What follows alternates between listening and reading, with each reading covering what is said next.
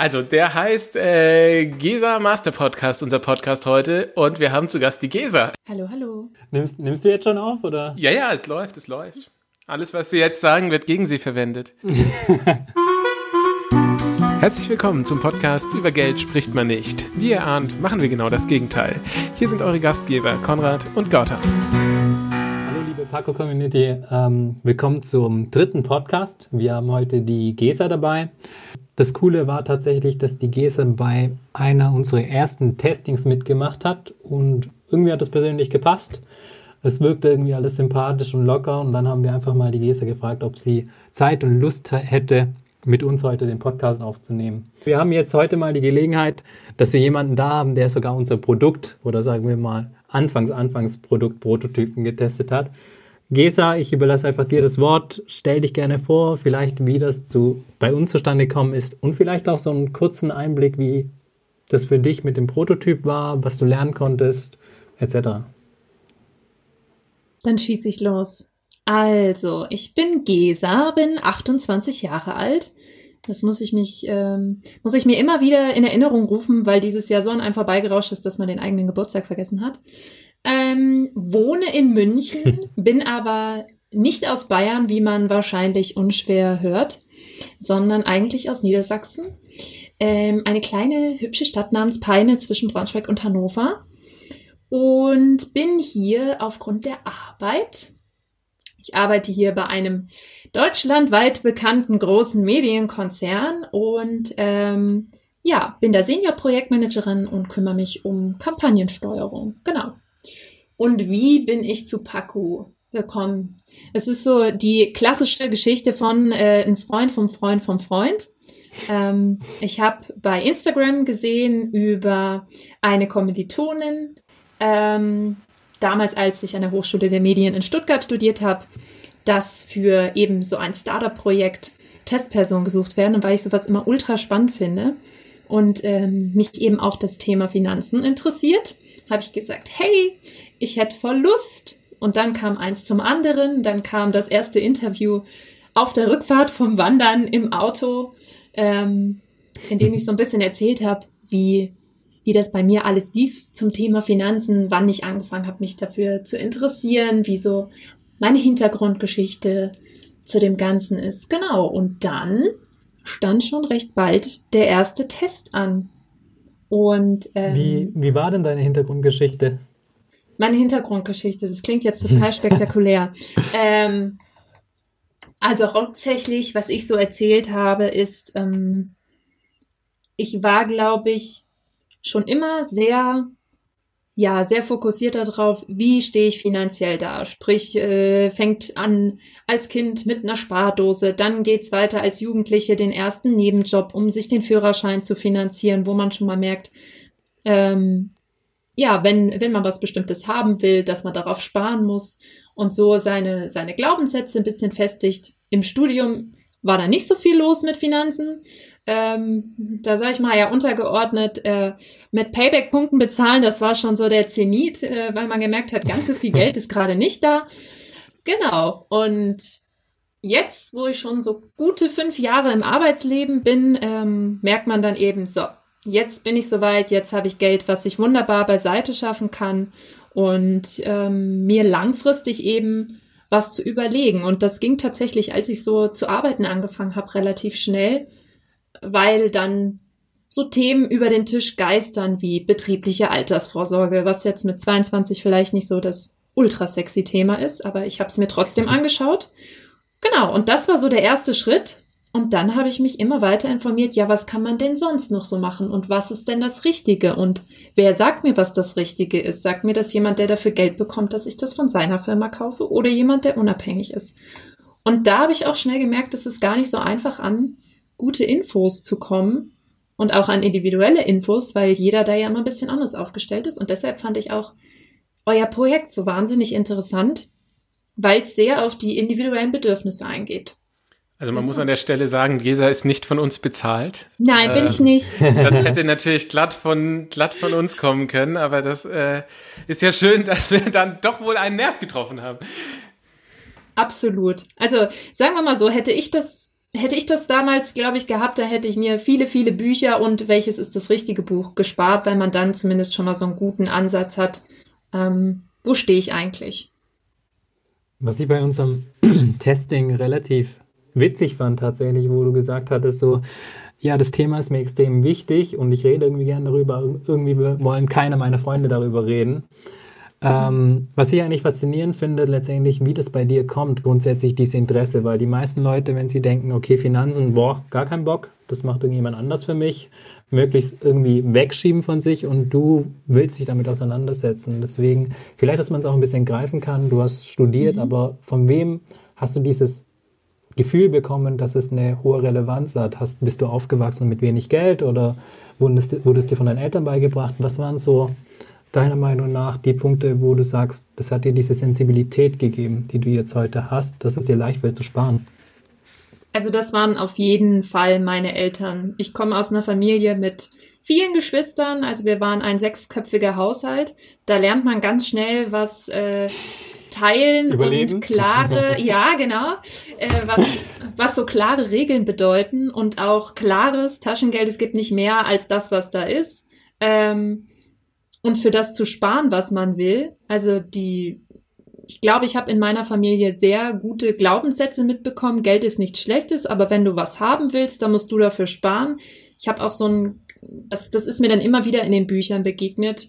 Ähm, das Thema Konsum und Investition, wie das so im Verhältnis steht. Und ich glaube, das habe ich sehr gut mitbekommen, dieses Thema. Ich leiste mir nur, wofür ich auch das Geld habe. Konsum nicht auf Pump.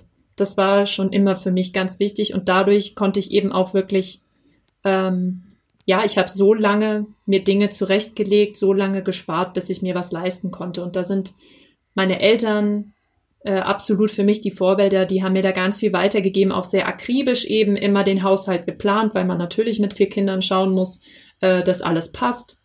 Und ja, das war für mich, glaube ich, so der Stein, wenn man es vorgelebt bekommt, dass man es auch so nachahmt. Genau. Jetzt, wenn du jetzt das so erzählst, das ist jetzt mich in der DNA ver verwurzelt. Trotzdem hat es ganz schön lang gedauert, bis du dann gesagt hast, hey, ich befasse mich da jetzt ernsthaft mit. War lustigerweise bei mir genauso. Wie kam das?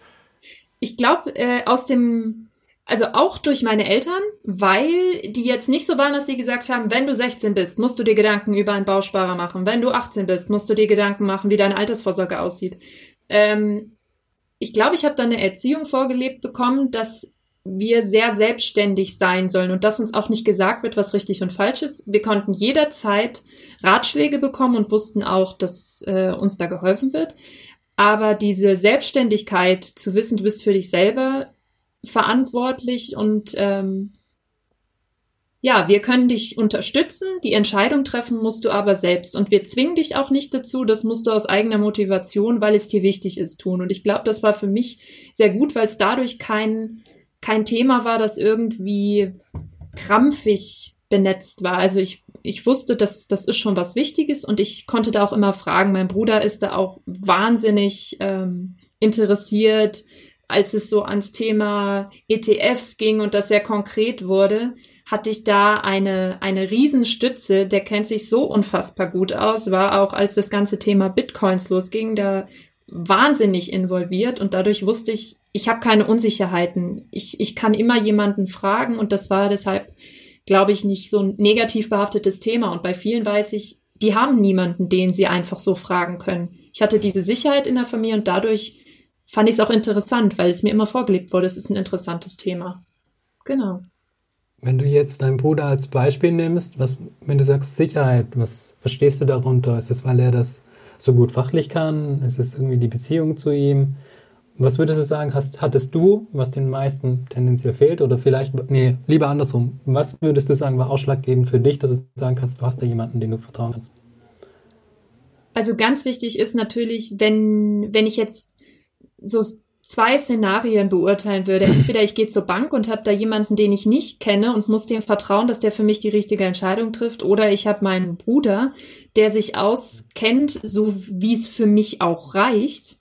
Ähm, und mir da eine Empfehlung gibt oder sagt, hey, du musst das für dich selber entscheiden, aber in dem und dem und dem kann ich dir die und die Tipps geben. Ähm, dadurch habe ich mich sicherer und ja sicherer gefühlt und hatte nicht so die Angst, boah, wenn ich jetzt irgendwie zu einem ähm, normalen Kreditinstitut gehe, kriege ich da wirklich für mich die beste Empfehlung oder ist das die beste Empfehlung fürs Kreditinstitut, weil sie da bei mir am meisten Provision verdienen? Und das hat, glaube ich, ganz viel ausgemacht. Einmal diese Vertrauensbasis und natürlich zu wissen, er hat da schon sehr viel Fachwissen sich angeeignet. Und auch zu wissen, das kann man sich auch selber aneignen. Es ist jetzt nicht so, dass es nur Experten gibt. Es, die, die ganzen Informationen sind frei verfügbar und zu wissen, wo ich gucken kann und mich informieren kann. Ja, das, das wäre jetzt mich gleich meine nächste Frage gewesen. Also es ist natürlich schön, wenn du da jemanden an der Seite hast. Das wäre meine nächste Frage gewesen, wo, wo du sagst, ist es jetzt die Beziehung zur Familie oder ist es die Tatsache oder überhaupt, dass du jemanden so eng kennst und der Person vertraust oder ist es auch einfach die Tatsache, dass da jemand nicht an dir verdienen möchte, indem er dir irgendwelche Sachen empfiehlt? Was ja, war da bei also, dir mehr der Fall?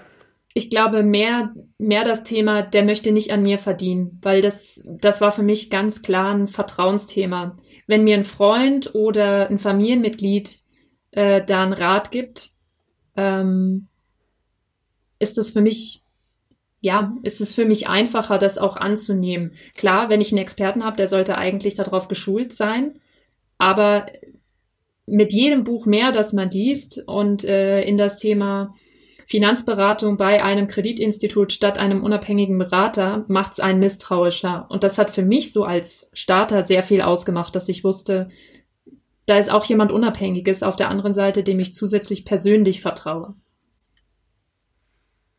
Genau. Ja, ich, ich, ich, ich atme schwer durch, weil, weil ich die Situation natürlich auch kenne und irgendwie immer wieder sehr, sehr gruselig finde. Ähm, ähm, was würdest du denn jetzt sagen, mit wem oder wie könnte man so einen Dialog anfangen? Also ich meine, man muss ja irgendwo starten und ich kenne es ja, ja, selber aus dem Freundeskreis. Äh, es ist doch immer eine Hemmschwelle. Vor allem hat man, wie du sagst, eigentlich immer die Angst, selber dumm dazustehen und äh, doofe Fehler zu machen. Was würdest du denn sagen, wäre so eine Möglichkeit, das, das, das zu etablieren, so ein Gespräch mal zu suchen? Also irgendwie zu seinem besten Kumpel zu sagen, hey Junge, lass uns mal mhm. jetzt einfach mal sprechen. Ich habe hier so und so viel verdiene ich. Äh, ich ich habe am Monatsende immer 150 Euro weniger, als ich gekriegt habe. Irgendwas stimmt da nicht. Äh, wie würdest du, was würdest du da sagen als besten Tipp? Also ich habe tatsächlich, wenn, wenn ich mit Freunden drüber rede, ähm, falle ich voll mit der Tür ins Haus und ähm, erzähle so, was ich ähm, an Investment mache. Ich kann noch nicht mal sagen, wie wir eigentlich immer auf das Thema kommen. Ähm, bei mir kommt, glaube ich, dazu, ich habe ja so mehrere Sachen gemacht. Einmal wirklich äh, in die Richtung ETFs und einmal in die Richtung Immobilien. Und über eins von beidem kommt immer so das Thema auf. Meistens ist es aber das Thema Immobilien, weil das für die Leute greifbar ist. Wenn ich eine Investition im Sinne einer Kapitalanlage bei einer Immobilie mache, dann kommt immer, was? Aber du bist doch erst 28, du bist schon Vermieter. Und so äh, kriegt man die Leute, habe ich das Gefühl, viel, viel schneller, weil das für sie ein greifbareres Thema ist. Und wenn man darüber die Brücke schlägt in Richtung, warum mache ich das eigentlich, ähm, das macht einen einfacheren Zugang. Warum machst du das eigentlich? Warum ich das tue? Frage, die, ja. die nehme ich gleich so mit. Also ich finde das Thema Immobilien tatsächlich unfassbar interessant. Ähm, wenn ich eins gelernt habe, und das stand wirklich in jedem Buch, nicht alle Eier in einen Korb legen.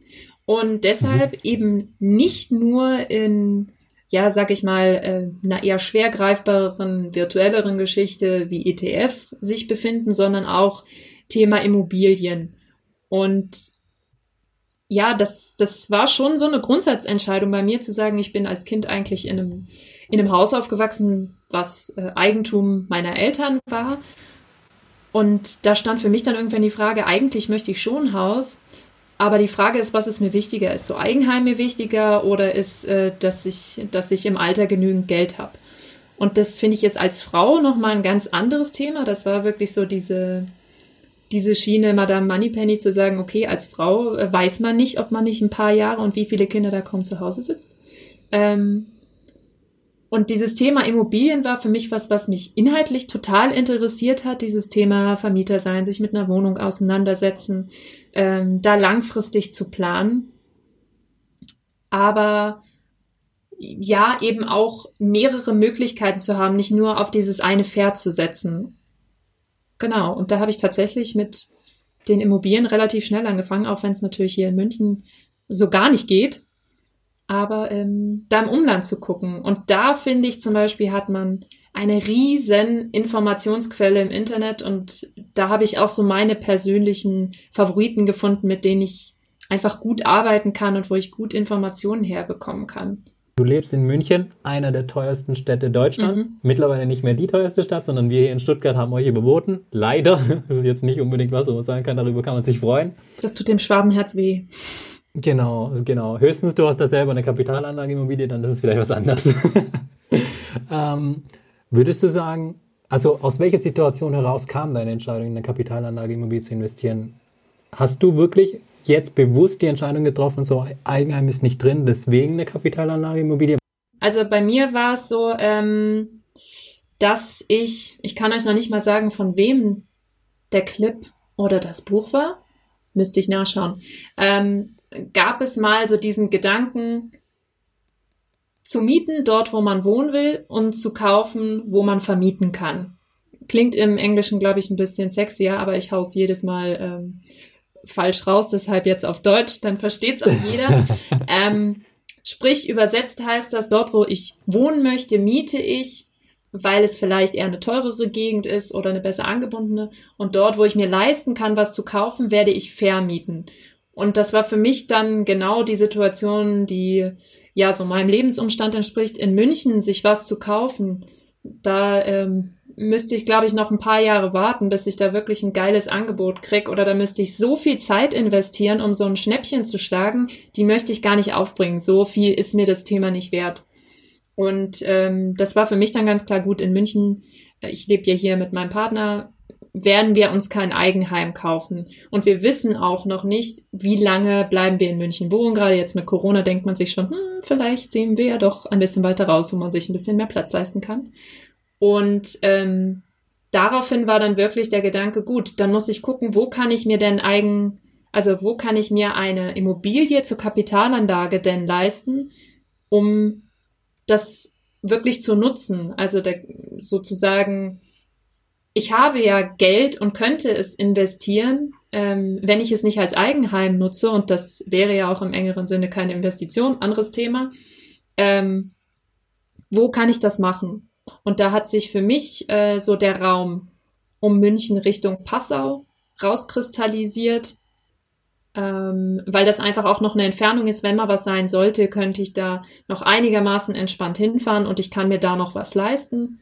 Genau, und mein Partner und ich sind da beide sehr in dem Thema gewesen und er hat dann was gefunden, ähm, was für ihn aber nicht 100% das traf, was er wollte. Und da bin ich dann natürlich direkt drauf los und habe mir das geschnappt. Genau, das war jetzt vor gut einem Jahr. So war das. Ähm, Gesa, kannst du uns vielleicht mal einen Einblick geben, wie du vorgegangen bist bei dir konkret, dass man da einfach ähm, sieht anhand von deinem Beispiel, woran hast du es jetzt ausgemacht, ob das jetzt ein gutes Investment ist, wie bist du rangekommen ähm, und wie du es gesagt hast, eine der wichtigsten Entscheidungen nach dem Motto, wie viel Aufwand möchte ich betreiben? Ja, also dadurch, dass es mich persönlich interessiert hat, habe ich, glaube ich, mehr reingesteckt, als ich hätte müssen. Weil man kommt schnell an so einen Punkt, an dem man denkt, gibt's nicht noch was Besseres? Also es gibt schon viele gute Sachen. Man muss auf jeden Fall schnell sein. Und ich bin dann rangegangen, habe mich, ähm, ja, habe erstmal für mich festgelegt, okay, wo möchte ich gucken? Und das war definitiv auch, weil mein Partner und ich da beide parallel gesucht haben, dass wir gesagt haben, wir schauen jetzt mal in Passau. Ähm, Genau. Und äh, dann habe ich tatsächlich, glaube ich, ja, ein paar Wochen lang täglich bis zweitäglich mal da so die Angebote durchgescrollt und man merkt auch ziemlich schnell, gibt's da was Neues, tut sich da viel, wie ist so der Mietspiegel, da gibt es ja zum Beispiel bei ImmoScout auch immer eine Einordnung im Vergleich zum Vorjahr oder man kann zum Beispiel, ihr müsst echt sagen, wenn ich nicht so viele Seiten nennen darf, bei Homeday24 gibt nee, es absolut einen. gut, absolut okay. Also, was mir da geholfen hat, ist Homeday24. Da gibt es so einen Preisatlas und da kann ich auch schauen, wie viele Wohnungen in der Region wurden in der letzten Zeit verkauft, zu welchem Quadratmeterpreis, äh, um zu sehen, wie ist da so, ja, wie ist A, der, der ähm, Kaufpreis pro Quadratmeter und wie ist auch der Mietspiegel, sprich, was kann ich da überhaupt für eine Miete verlangen?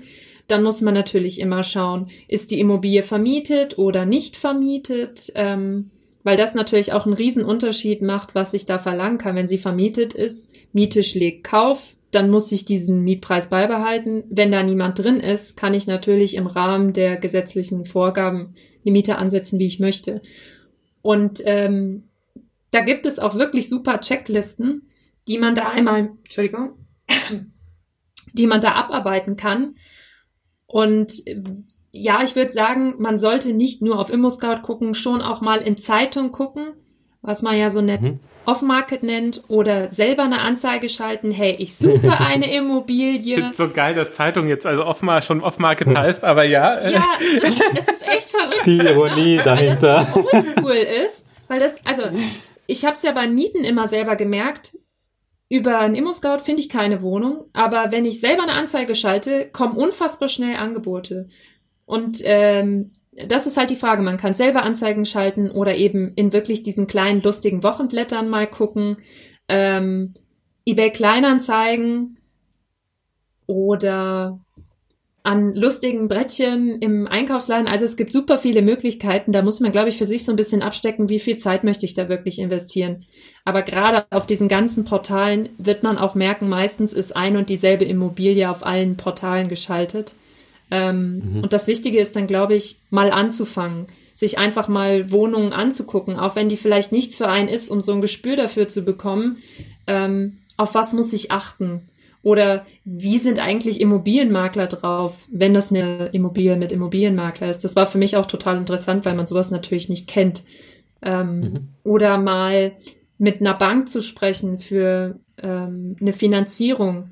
Einfach mal anfangen. Es muss ja nicht beim ersten Mal zum Abschluss kommen, aber dann ist man einfach auch, finde ich, ein bisschen entspannter, wenn man das einfach schon mal versucht hat. Und eine Bank weiß dann zum Beispiel, aha, da besteht ein Interesse was hast du bei diesen Gesprächen gelernt? Beispiel Gespräch mit dem Makler oder Gespräch mit dem Finanzierer?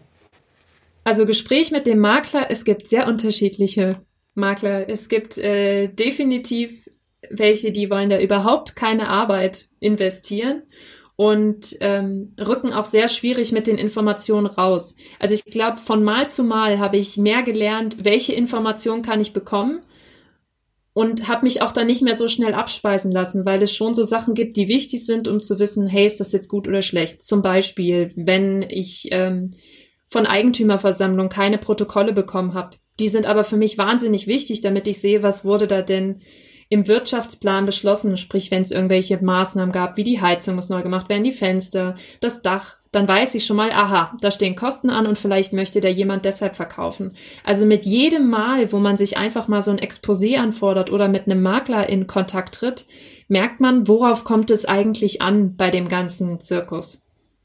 Und ich glaube, das ist das Wichtige, da so ein bisschen Erfahrung zu sammeln. Ähm, das ist relativ witzig zu hören, wenn du das jetzt so formulierst, weil theoretisch bist du eigentlich verpflichtet, alle Informationen preiszugeben, die für eine Kaufentscheidung relevant ist. Deswegen hier an dieser Stelle ganz klares Signal. Lieber zweimal, dreimal nachhaken und gerade wenn ihr auch vielleicht Situationen habt, wo ihr im Nachhinein feststellt, da wurde euch Informationen verschwiegen, die eigentlich signifikanten Einfluss auf eine Kaufentscheidung hat, dafür muss entsprechend der Makler gerade stehen und kann auch entsprechend rechtlich vorgegangen sein. Ja, ich würde da auch noch gern was rausstellen, was Gesa gerade gesagt hat. Man muss einfach mal anfangen. Wir sind hier nicht in der Schule. In der Schule bekommst du eingebläut, ja, mach das und das und dann kriegst du eine Eins, zwei, eine Fünf oder eine Sechs. Aber so funktioniert ja das Leben nicht, sondern man muss ja die Sachen ausprobieren für sich und in seinem Rahmen sich voranarbeiten und mal merken, funktioniert es oder funktioniert es nicht. Ähm, und da wird man hinterher, kriegt man da keine Note. Und ich habe das Gefühl, vor lauter Angst, dass wir hinterher bewertet werden, fangen wir hier in Deutschland ja fast nicht an, einfach mal was zu probieren im Rahmen unserer Möglichkeiten. Also ich denke auch, das ist wirklich der ganz, ganz wichtige Punkt, dieses Thema Glaubenssätze. Ähm, sich mit diesem Thema zu befassen, über, über Geld schon im Alter nachzudenken, das, das ist wichtig und das ist was Gutes und auch dieses diese Denke, Fehler zu machen, ist was Schlechtes. Das muss man unbedingt ablegen, weil man sammelt im Grunde in diesem Bereich die beste Erfahrung, wenn man Fehler macht. Das heißt nicht, dass man jetzt ähm, sich so gar nicht informieren soll und gleich ganz viele lustige Sachen abschließen soll, aber sich auch quasi diesen Raum geben, dass es okay ist, kleine Fehler oder kleine Fehltritte zu machen, weil man dadurch wieder was lernt, was man beim nächsten Mal nicht machen wird. Wie in jedem anderen Job zum Beispiel auch. Da kann ich direkt anknüpfen. Ich habe ja, ich habe ja als Unternehmer mir auch schon den einen oder anderen kleineren und großen Fehltritt geleistet. Aber ich glaube, das Wichtigste ist einfach auch da als Daumenregel zu sagen, hey, äh, mach halt die Fehler, die du dir leisten kannst. Genau. So what? Was ist, wenn du dir eine Aktie oder ein ETF kaufst und der verliert zehn Prozent? dann hast du, keine Ahnung, du hast dir für 500 Euro eine Aktie gekauft, die verliert 10%, dann hast du 50 Euro verloren und setzt es ins Verhältnis zu dem, was du lernst. Das ist unbezahlbar. Schau mal, was du für 50 Euro für Bildung kriegst. Nix. Also, insofern, man muss, man muss immer, immer, also einfach so scheitern, dass man sich leisten kann im Notfall. Also das war auch wirklich was, was mein Bruder mir immer gesagt hat. Ähm, spiel mal damit, Gesa. Fang mal an, mach's mal selbst, mach kein Testdepot, weil dann wirst du nicht merken, wie sich's für dich anfühlt, weil das ist kein echtes Geld. Das ist, das ist quasi, ja, das ist so 50 Prozent echt, aber was du dir leisten kannst und welches Risiko du eingehen kannst, wirst du nur wissen, wenn du mal echtes Geld in die Hand nimmst. Und du musst ja jetzt nicht 1000, 2000 Euro pro Monat in die Hand nehmen. Fang mal mit was Kleinem an und schau mal, wie sich das anfühlt, wenn da 50 Prozent einfach wegbrechen. Und das ist, glaube ich, ganz wichtig, dass man ähm, ja vielleicht wirklich einfach mal so ein bisschen testet, wo sind meine Grenzen? Das muss man ja auch erstmal rausfinden. Nicht jeder weiß von Anfang an, wenn er sich da nie mit befasst hat, hm, wie viel traue ich mir denn zu? Wie viel ist schlimm für mich? Und ähm, wie viel kann ich überhaupt abtreten? Und ich glaube, was ganz hilfreich ist, dass gerade im Kontext Musterdepot bin ich voll bei dir, weil Musterdepot ist immer so eine Sache, dann tendiert man zum Beispiel zu spekulieren, weil man sagt, ja, ist ja eh nicht mein Geld.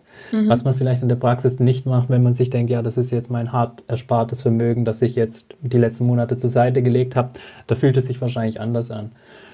Jetzt klappt es bei einem Depot relativ gut, weil wir haben da einen sehr, sehr transparenten Markt, wo man sagen kann, man kann auch gerade mit sehr kleinen Summen anfangen, ein Gefühl dafür, dafür zu bekommen. Wie hast du das aber bei Immobilien gemacht?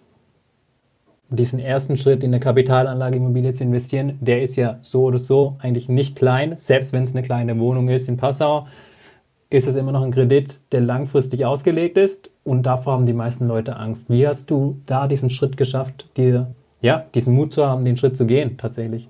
also was mir total weg. die Hürde erstmal genommen hat, ähm, Früher wäre das, glaube ich, wenn, wenn man mich so vor, äh, früher, damals, vor zehn Jahren gefragt hätte, als, als junge Gesa, hätte ich mir nicht vorstellen können, eher zu sagen, ich kaufe eine Kapitalanlage als ein Eigenheim. Da hätte ich 100% die andere Richtung gewählt, weil ich es auch so vorgelebt bekommen habe. Wir haben in einem Eigenheim gewohnt, meine Eltern waren nicht Vermieter, die waren Eigentümer.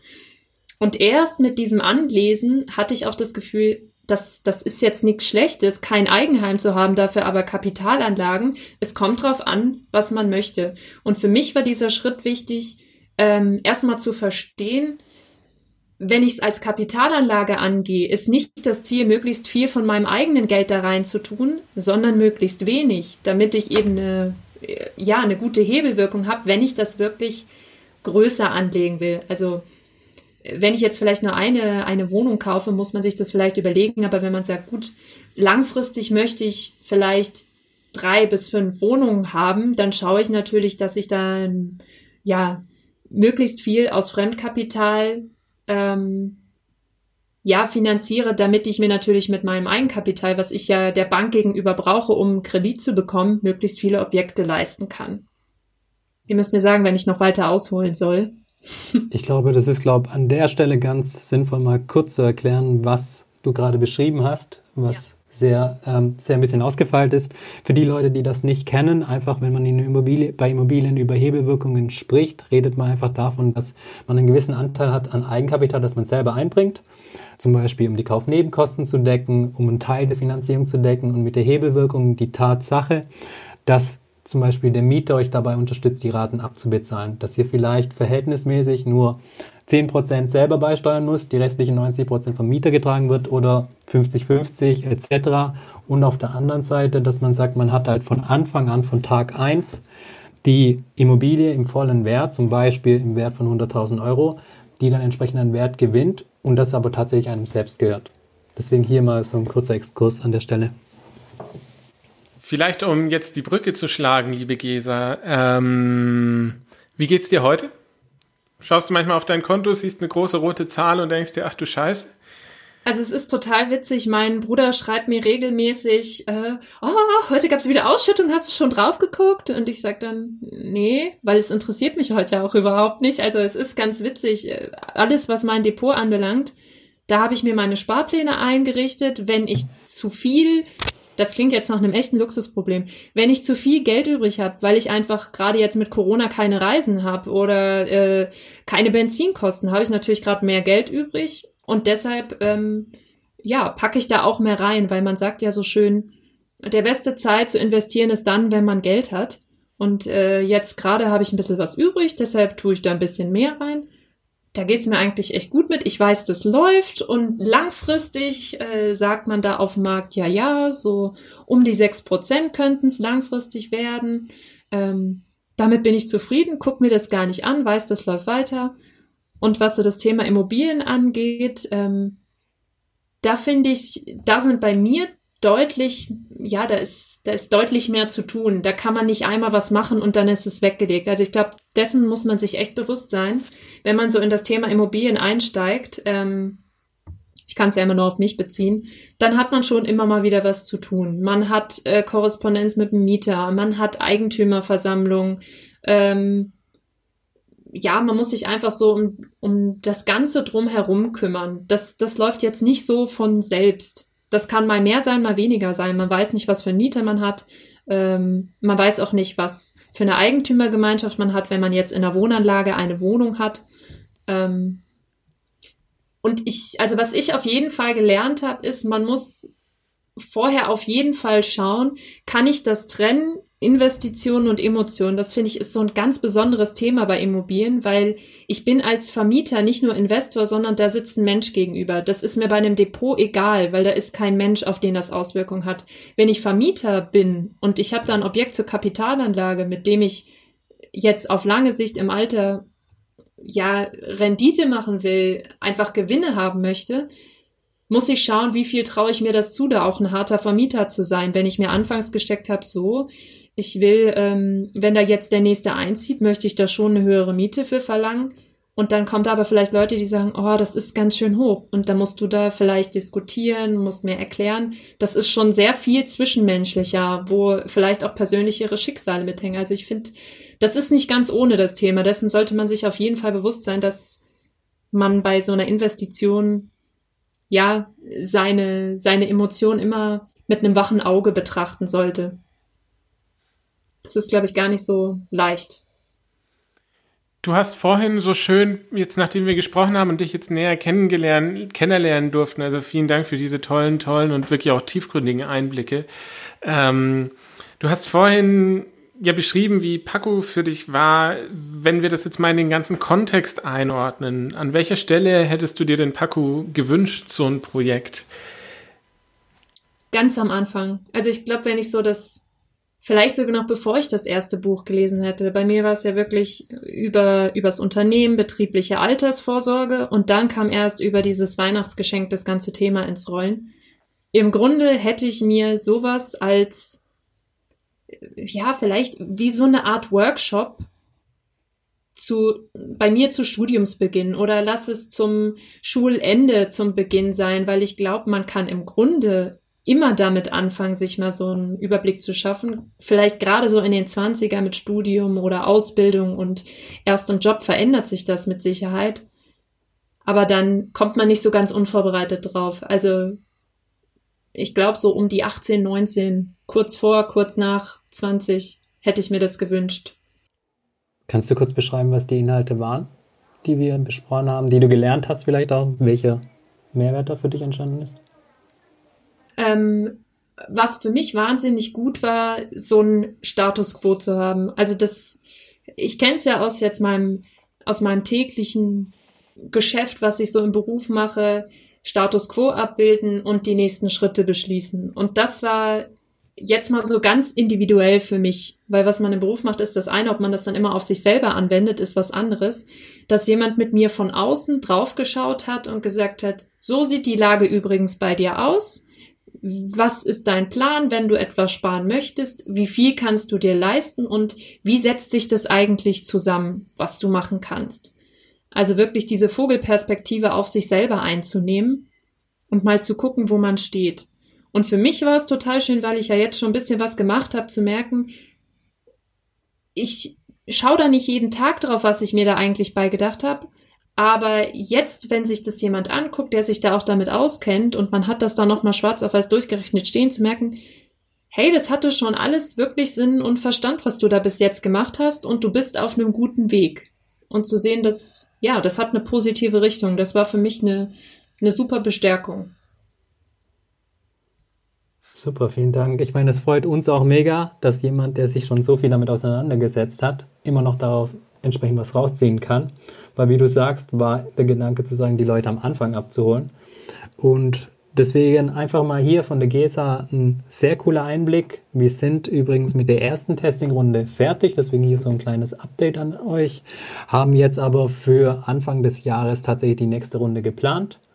Und ja, also wenn ihr da interessiert sein solltet, glaube ich, ist es der perfekte Zeitpunkt, hier einfach mal darauf zu verweisen, dass wir eine Homepage stehen haben, eine Instagram-Seite, wo wir regelmäßig Content produzieren und auch in nächster Zeit immer ähm, mehr kommen wird oder wo ihr auch up-to-date seid, weil wir ja komplett pioniermäßig unterwegs sind in der Findungsphase und eigentlich auch an unserer aktuellen Entwicklung teilhaben könnt.